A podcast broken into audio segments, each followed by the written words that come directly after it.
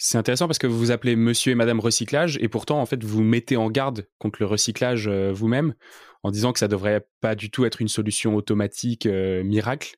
Euh, c'est quoi du coup pour vous le défi majeur du recyclage aujourd'hui? En fait, l'idée principale qu'il y avait derrière Monsieur et Madame Recyclage était parler plastique et recyclage et puis recyclage aussi carton métaux. Et on s'est aperçu que la première chose qu'il fallait qu'on fasse était absolument parler d'abord un peu limite recyclage, même avant même de parler des techniques de recyclage, parce que sinon il y a un risque, que le, comme disait Lise, que le discours soit interprété comme euh, ok tout va bien, il y a plein de techniques, il y a plein de trucs super cool à faire avec le plastique, alors que la première des priorités c'est de réduire et de limiter l'extraction de ressources premières.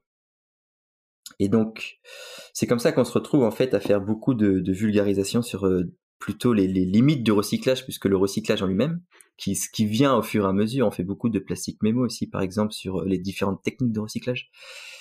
Et D'accord.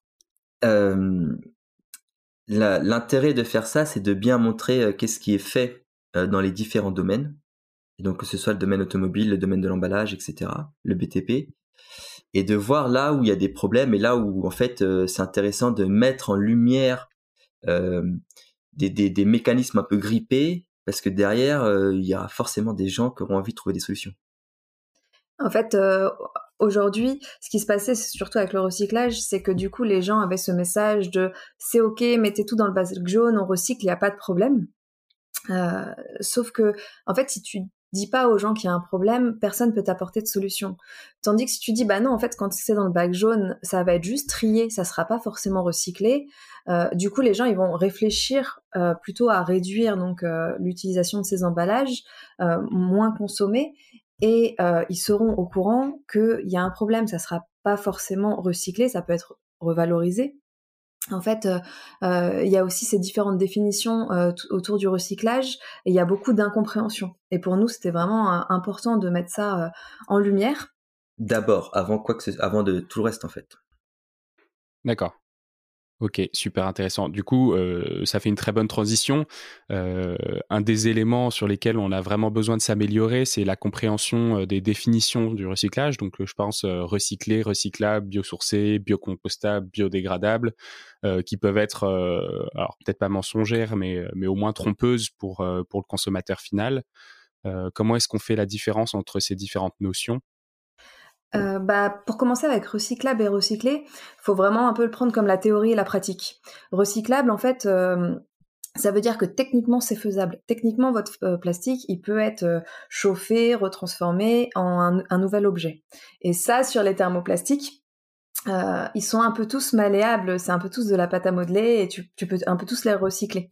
Donc, et quand tu, quand tu dis recyclable, ça veut dire revenir à une matière première d'origine ou bien retransformable en quelque chose d'autre?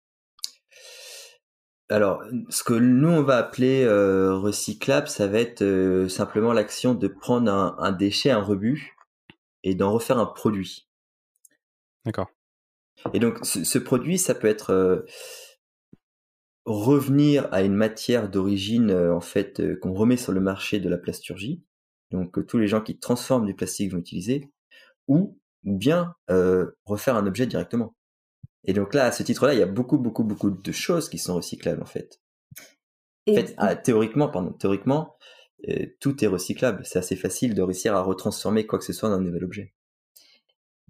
Et au niveau de recycler, du coup, ça va être dans la pratique. Donc, qu'est-ce qui va exister euh, au niveau des acteurs économiques euh, de manière opérationnelle, en fait, ancrée dans la réalité industrielle au niveau du recyclage donc en fait, le, terme recyclable est beaucoup plus large et surtout ne veut absolument pas dire que euh, une filière existe et que le produit qui est vendu comme recyclable le sera effectivement.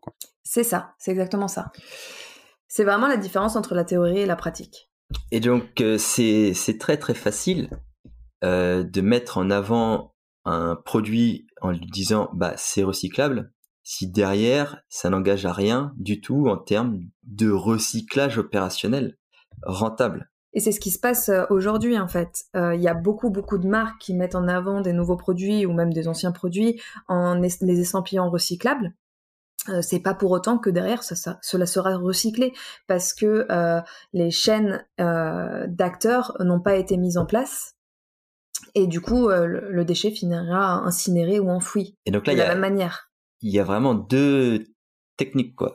Donc la première c'est je regarde qui fait quoi en France et dans les pays limitrophes en Europe, qui est capable de recycler quoi. Je passe des appels, je vais rencontrer des personnes, je vérifie les machines qu'ils ont, je fais les tests dans des laboratoires je m'assure que mon produit, à partir du moment où il va être trié et mis de côté, il peut être recyclé, c'est-à-dire retransformé en quelque chose qui aura de la valeur.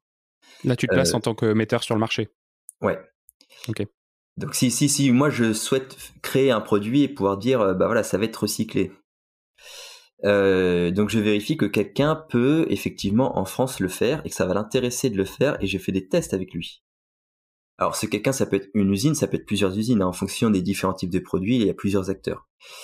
Euh, ou je crée moi-même un programme de collecte que je finance directement dans la vente de mes produits en disant aux gens, une partie de ce que vous achetez, euh, ça va me servir à le récupérer. Donc, par exemple, vous avez un colis qu'on vous paye, je récupère et puis je m'occupe moi-même du recyclage à façon. Mais si c'est juste mettre un produit en disant, oui, alors je regarde un peu les matériaux que j'ai mis dedans, euh, ça devrait être recyclable, c'est assez ridicule parce que, mais en fait, qui va le recycler derrière? Personne.